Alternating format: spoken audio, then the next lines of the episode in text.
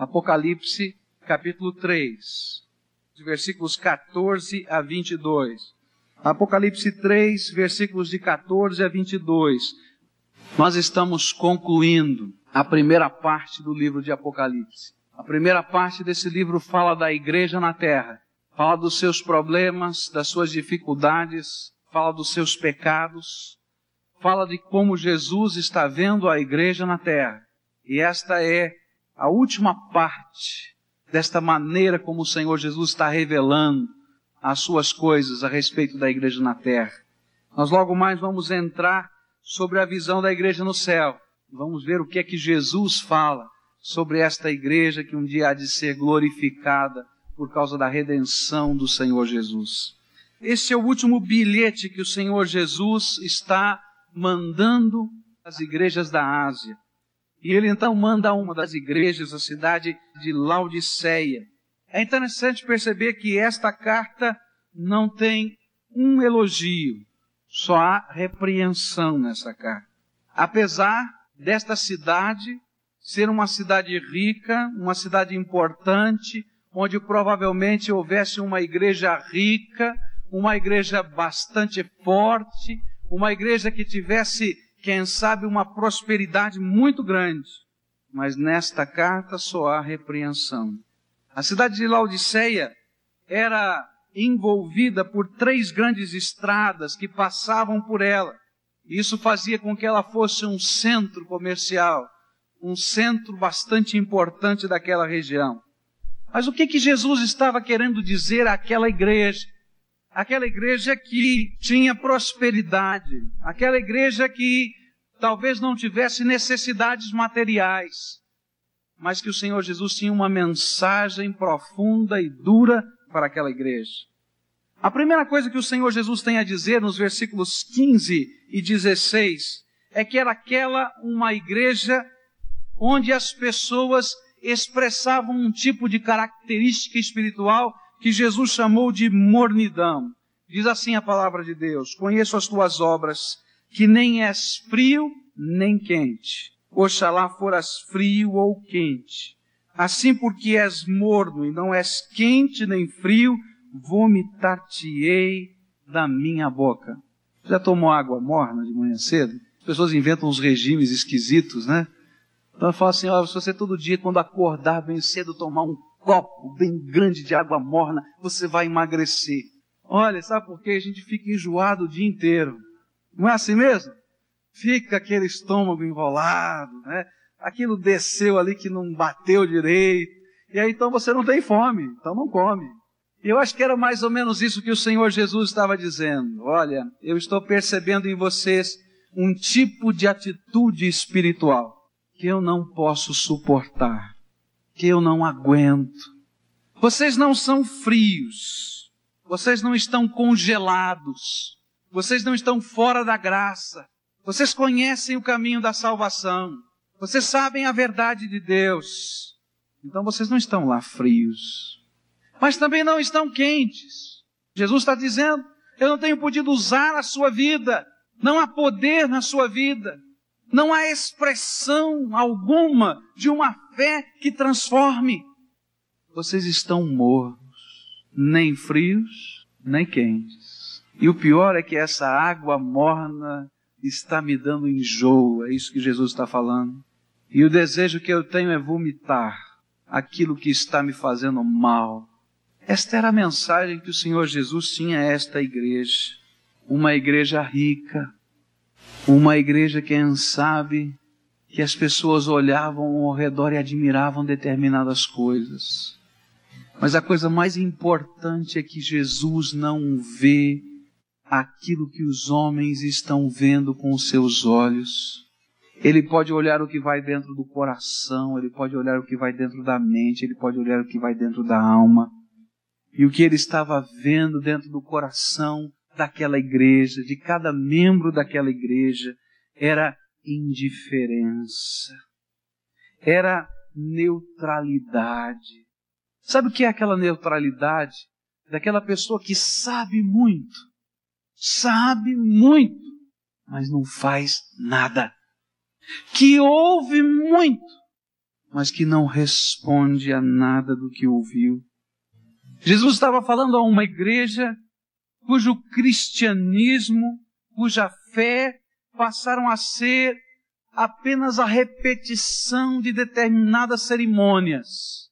Ah, como nós somos tentados a viver esse tipo de cristianismo, onde a gente está acostumado a ir à igreja, a gente está acostumado a ouvir o sermão, a gente está acostumado a participar da escola bíblica, às vezes nem tanto para aprender, porque a gente se acha já professor. A gente está acostumado, quem sabe, até a ter a Bíblia aberta no Salmo 91 lá em casa, dizer, bom, aqui o diabo não entra. E tem alguns que dormem com a Bíblia debaixo do travesseiro para ver se não tem sonho ruim.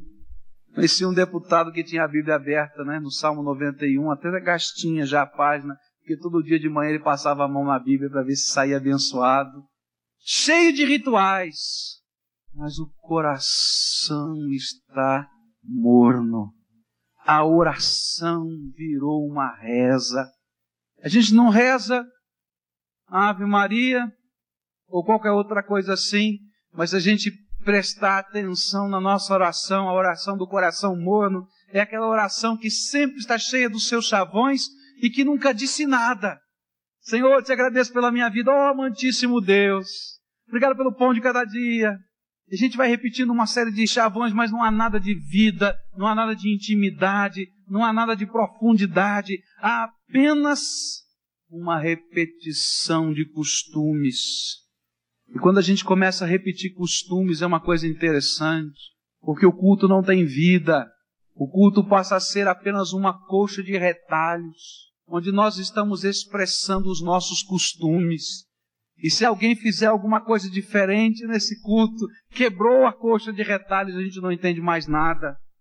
Normalmente esse tipo de culto, esse tipo de sentimento de mornidão acontece com pessoas, especialmente com pessoas que, quem sabe, nasceram num lar cristão e ainda não passaram por uma experiência profunda no poder do Senhor Jesus.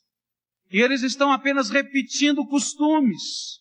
Às vezes acontece com aquelas pessoas que estão acostumadas às coisas de Deus, então vem à igreja já há muitos anos, quem sabe esposo ou esposa de alguém crente, quem sabe filho de um crente. E de repente a gente está acostumado com o hino, a gente está acostumado com o sermão, a gente está até acostumado com o apelo. E alguns estão até acostumados com os milagres. Mas o coração continua vazio. E a expressão da comunhão com Deus é morna, é sem gosto. Jesus estava escrevendo este bilhete a uma igreja que estava vivendo desta maneira. E hoje o Senhor Jesus está falando pelo seu Espírito Santo a pessoas que estão com o coração morno. Essa palavra é para você. Olha para dentro da sua alma, porque Jesus tem alguma coisa para a sua vida hoje. Ele quer fazer alguma coisa nova na sua vida. Ele quer mais do que esta mornidão. Ele quer realmente manifestar o seu poder. Agora Jesus começa a olhar para aquela igreja, para aquelas pessoas, e começa a identificar determinados sentimentos que fizeram com que a mornidão se instalasse. E às vezes a gente não vai percebendo esses sentimentos entrarem dentro do coração da gente. E a gente não vai percebendo que estas coisas estão corrompendo e destruindo a nossa vida. Jesus fez uma análise da vida daquele povo e disse que aquela igreja sofria de um pecado. Aquela igreja sofria do pecado do orgulho. Orgulho espiritual, orgulho humano. E por causa do orgulho, eles estavam cada vez mais mornos. Porque o orgulho é o pecado que Deus expulsa do céu foi por isso que Satanás foi lançado do céu. Olhem só o que a Bíblia diz, versículos 17 e 18. Porquanto dizes, rico sou e estou enriquecido, e de nada tenho falta, e não sabes que és um coitado e miserável e pobre, e cego, e nu. Aconselho-te que de mim compres ouro refinado no fogo, para que te enriqueças, e vestes brancas para que te vistas, e não seja manifesta a vergonha da tua nudez, e colírio a fim de ungires os teus olhos para que vejas. O pecado daquela igreja era o orgulho que estava no coração das pessoas.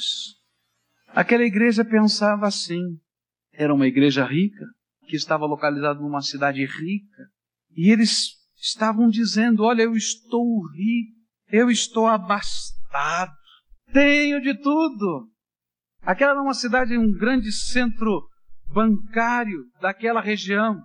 Uma cidade que no ano 60 depois de Cristo sofreu um grande terremoto, foi arrasada e não aceitou nenhuma ajuda de Roma, porque eles eram orgulhosos demais. E eles queriam fazer tudo sozinhos, do seu jeito, da sua maneira. E eles transferiram isso que era da sua cultura, o orgulho da sua cultura, para o orgulho na vida cristã. Ah, eles sabiam fazer o melhor para Deus, eles sempre sabiam fazer o que era precioso. Ninguém mais podia saber do que eles. Eles eram ricos, eles eram inteligentes. Quem sabe aplaudidos por muitas pessoas. E quem sabe a sociedade do seu tempo dissesse: que maravilha de igreja! Porém, o Senhor Jesus estava olhando para ele e estava dizendo: olha, nada disso. Sabe o que é que eu estou vendo em vocês? Os meus olhos estão percebendo em vocês a pobreza. Vocês são coitados. Ou numa outra versão, vocês são infelizes. Lá dentro da vida de vocês há infelicidade. Na vida de vocês está cheio de infelicidade. Na família de vocês está cheio de infelicidade. A sociedade que vocês vivem está cheia de infelicidade. A vida espiritual de vocês é infeliz, é morna, não presta. É isso que o Senhor Jesus estava falando. Porque toda vez que nós imaginamos que sabemos, deixamos de depender do poder do Senhor Jesus. E sem humildade, nós não podemos fazer nada diante do Senhor. Não estou falando da falsa humildade, não. Daquele sorriso, Estou falando do coração quebrantado e contrito, que enxerga os seus pecados, que enxerga os seus defeitos e que enxerga que precisa do Senhor Jesus. Estou falando daquele homem, daquela mulher que é capaz de enxergar os seus limites e dizer: Senhor, eis aqui os meus limites. Sou o homem que preciso da tua graça. Nós precisamos do Senhor Jesus, mas precisamos enxergar quem somos para que a graça de Deus nos alcance. Nós somos aquilo que a palavra de Deus está dizendo. Talvez você não goste de ouvir isso, mas é isso que a palavra de Deus diz. Quem nós somos? Sabe o que é que você é? Sabe o que é que eu sou? Sabe o que é que esta igreja é? Esta igreja é infeliz, porque nós somos infelizes por nós mesmos, coitados. Nós somos miseráveis, nós somos pobres, nós somos cegos, nós somos nus, e se não houver uma intervenção da graça de Deus, não tem jeito para a nossa vida. E tem muita gente de nariz empinado, tem muita gente de coração endurecido, porque não se humilha debaixo da potente mão de Deus. E há pessoas até que conhecem a palavra de Deus, mas estão mornas, porque o seu coração começou a se vangloriar das coisas que não são suas, mas que são do Senhor. Um dia Davi olhou para o seu reino, um homem segundo o coração de Deus, um homem que Deus abençoou em tudo. Dentro do seu coração havia orgulho pela nação que ele havia construído, pelo reino consolidado. E ele chegou então para o seu general e disse assim: Olha, eu quero que você conte todos os homens acima de 30 anos de idade, porque esses são os homens preparados para a batalha. E eu sei que nós temos o exército mais poderoso do mundo. E o general disse para ele: Eu acho que isso não é alguma coisa boa, Davi. Você tem certeza? E quando eu li aquele texto, eu ficava pensando: Mas qual é o pecado em fazer um recenseamento? Não há pecado. Mas o próprio general podia sentir o sentimento de Davi, o coração de Davi, do orgulho. E ele começou a contar o povo. E Deus falou a Davi: Davi, eu vou ter que fazer você passar por sofrimento, porque o seu coração está exaltado. Meus irmãos, quando o nosso nariz continua levantado para cima, Deus tem que abaixá-lo. E de repente o Senhor curva a nossa fronte para enxergarmos que somos homens e precisamos da graça de Deus. O diabo gosta de dizer que somos ricos, que somos poderosos, que somos inteligentes, que somos capazes, que podemos fazer tudo sozinho. Até o momento em que Deus abaixa o nosso nariz e diz: Você é homem. Você precisa da minha graça, porque o dia que eu tirar a minha mão de bênção da sua vida, não sobrou nada. Meus irmãos, esse é um sentimento que vai no coração de pessoas, mas esse também é um sentimento que vai no coração da igreja. E muitas vezes, como igreja, nós nos sentimos assim. Nós olhamos para os nossos coros e dizemos: Tá, que coisa maravilhosa, lindos coros. E olhamos para esta orquestra: Que coisa linda, maravilhosa. E olhamos para este ambiente e dizemos: Ah, tem que ser assim. E olhamos para lá e olhamos para cá. E começamos a ter dentro de nós um espírito de orgulho. E olhamos para as pessoas simples que cantam, que falam, que oram, que ensinam, e sempre temos uma língua felina para criticar para dizer como pode ser assim, tem que ser daquele outro jeito, e não entendemos que o Espírito de Deus se move na fraqueza dos homens. Meus irmãos, isto é palavra de Deus. Deus usa o pequenino, Deus usa o inculto, diz a palavra de Deus, para escandalizar o sábio segundo os olhos deste mundo. Enquanto há orgulho no coração, há mornidão, há pecado a fragilidade não está patente, mas será patente. Por isso o Senhor Jesus disse àquela igreja, igreja morna, vocês são orgulhosos e acham que são ricos, mas vocês são infelizes. O valor que vocês têm dado às coisas passageiras é tanto que não há lugar para as coisas eternas. Coloca de lado o teu orgulho e olha para aquilo que é essencial. Ele está dizendo: olha, vocês se consideram pessoas tão especiais, mas estão cegos. É isso que Jesus está falando. E é interessante essa expressão. Jesus sempre usava coisas que tinham a ver com a cultura daquele povo. Eles eram cegos. E naquele lugar, na cidade de Laodiceia, existia o maior centro medicinal de tratamento dos olhos daquele tempo. Eles exportavam para o mundo inteiro um unguento que eles chamavam de colírio, que era para passar nos olhos. E Jesus diz: vocês que são esse centro tecnológico, povo orgulhoso, estão cegos. Esse colírio que vocês fazem lá não funciona, porque o olho espiritual está obscurecido. Eles não enxergavam o seu próprio coração, eles não enxergavam o seu pecado, eles não enxergavam o seu vazio espiritual, eles não enxergavam o seu orgulho, eles não enxergavam a sua miséria, não enxergavam como esse orgulho espiritual distanciava a pessoa de Deus. Tanto que Jesus vai dizer que ele está do lado de fora porque não tem lugar no coração dessas pessoas. A gente logo pode perceber se alguém está cheio do espírito ou não, percebendo se há orgulho ou não no coração da pessoa. Uma vez eu fui visitado por uma pessoa que vinha me dizer que tinha uma profecia para a minha vida.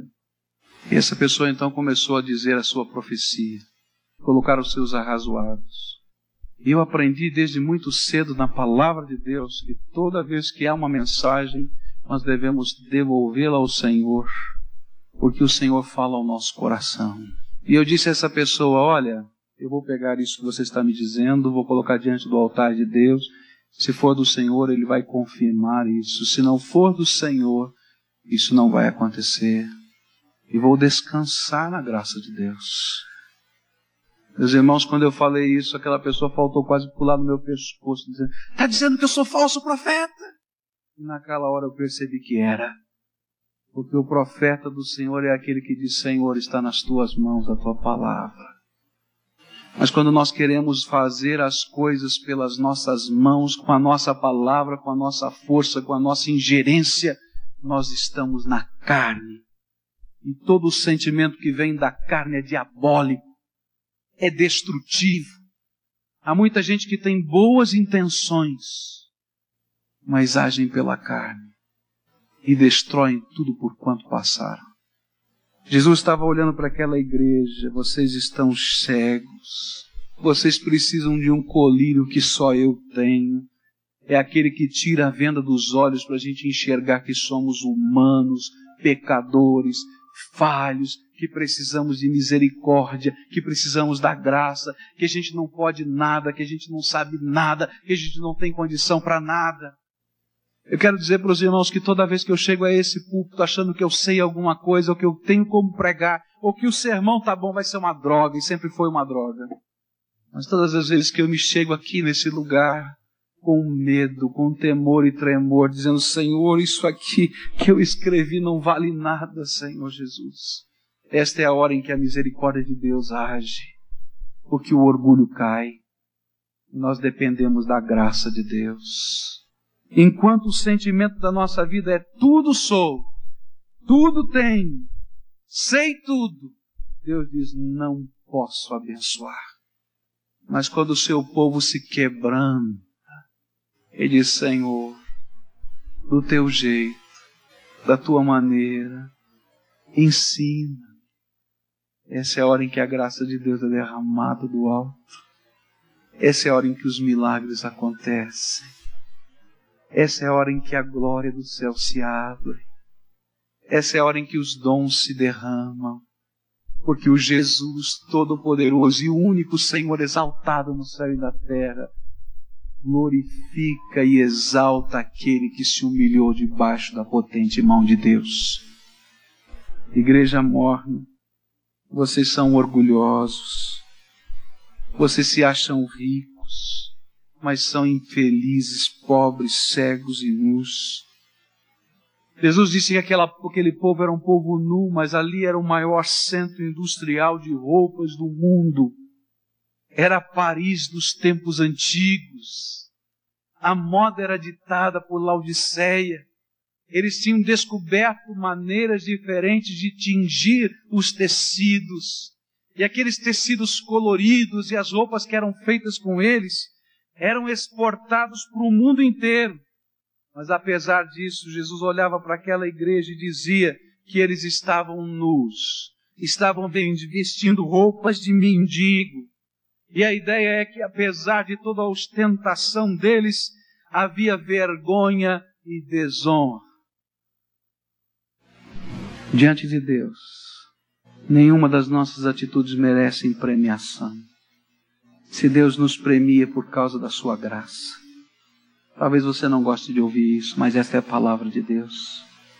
Ele diz então: compre de mim, venha a mim, que eu tenho ouro verdadeiro. Você está pobre, mas eu tenho riqueza. Agora, meu querido, a riqueza que Deus quer te dar não é um carro novo, zero quilômetro na sua casa.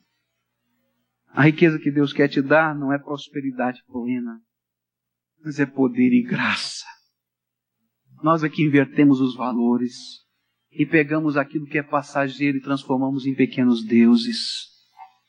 A verdadeira riqueza que o Senhor Jesus quer nos dar são as roupas lavadas no sangue do Cordeiro. Ah, que coisa linda! Que coisa maravilhosa saber que quando eu chego aqui para pregar, meus irmãos, eu venho aqui porque o Senhor Jesus me tirou da fornalha do inferno. E eu sou como um pedaço de madeira todo chamuscado, que Deus está trazendo pela sua glória, pela sua majestade, pelo seu amor à presença do Pai. E que as minhas roupas, esse terno, está sujo e imundo pelo meu pecado, por isso que ele é preto mas que o Senhor Jesus disse: tira a roupa do pascoal e coloca agora as vestes brancas que eu lavei no meu sangue. E essa é a nossa dignidade, o sangue de Jesus que nos purifica de todo pecado. E meus irmãos, a autoridade espiritual não é a autoridade do cargo, não é a autoridade de quem grita mais, mas a autoridade é aquela que foi nos dada pelo poder do Senhor Jesus, e é Ele que coloca sobre nós misericórdia, porque não merecemos. E se um dia eu me orgulhar deste púlpito, ou desta igreja, ou das suas construções, ou do seu coro, ou das pessoas que falam, o Senhor vai dizer: abaixa o teu nariz, porque tudo é graça e misericórdia. Compra de mim ouro refinado de Jesus, porque é a verdadeira riqueza. Vista a roupa branca que eu lavei no sangue, no meu sangue pinga no teu olho o colírio da graça. Você sabe o que é o colírio da graça? É quando nós tiramos a venda e enxergamos o quanto precisamos da misericórdia de Jesus. E ele vai dizer uma coisa dura, versículo 19, olha só. Eu repreendo e castigo todos quantos amo. Acho que a gente devia decorar esse versículo, não é? eu repreendo e castigo todos quantos amo. Porque se o Senhor não nos repreendesse no seu amor, nós nos afastaríamos tanto dele que não haveria salvação para nós. E ele então dá um conselho: se zeloso e arrepende-te. Zela por esse quebrantamento aos pés da cruz de Jesus. Isso é sério. Zela pelo arrependimento do coração que diz: Senhor, eu preciso das tuas misericórdias, da tua salvação, da tua bênção, do teu socorro, porque eu não sou nada, Senhor. As pessoas podem achar que eu sou isso, que eu sou aquilo, mas o Senhor conhece o meu coração, o Senhor sabe dos meus medos, o Senhor sabe das minhas incertezas. O Senhor sabe da minha fraqueza. O Senhor sabe da minha enfermidade. Graças a Deus por algumas enfermidades. Porque muitos super-homens começam a perceber que são humanos e que precisam de Jesus. Graças a Deus por algumas derrotas. Porque assim descobrimos que precisamos da graça de Deus. Jesus então nos lança um apelo, versículo 20. Ele diz assim: Eis que estou à porta e bato. Veja só, ele está do lado de fora, batendo na porta da igreja. Já parou para pensar nisso? Jesus lado de fora da igreja de Laodiceia, batendo na porta. Posso entrar? Você já pensou isso? Jesus lado de fora do teu coração, batendo na porta, dizendo: Posso entrar na tua vida? O teu Senhor, o teu Criador o dono desse universo. E ele diz: Eis que estou à porta e bato. Se alguém ouvir a minha voz e abrir a porta, entrarei em sua casa e com ele cearei e ele comigo. Esse é o apelo do Senhor Jesus à sua vida hoje. Ele está dizendo para você: para de ser cego para de ser orgulhoso. Para de ser morno, indiferente. Porque aquilo que eu tenho é muito mais do que você imagina. E eu tenho para a tua vida. Estou batendo na porta do teu coração. Estou batendo hoje, já bati ontem, continuarei batendo. Agora abra a porta do teu coração e me deixa trabalhar na tua vida do meu jeito. Porque o orgulhoso nunca quer que seja do jeito do outro. Mas quando nós abrimos o coração para Jesus, nós devemos dizer: Senhor, faz do teu jeito, da tua maneira, eu me rendo a ti. E aí, o que é que você vai fazer? Agora lembra que Jesus quer jantar contigo essa noite. Um tipo de comida diferente a graça dele quer ser derramada sobre a tua vida. Ele quer que você experimente do seu poder, não somente de costumes. Quebrando o teu coração agora e abra a porta para Jesus. Essa é a palavra de Deus para a sua vida hoje.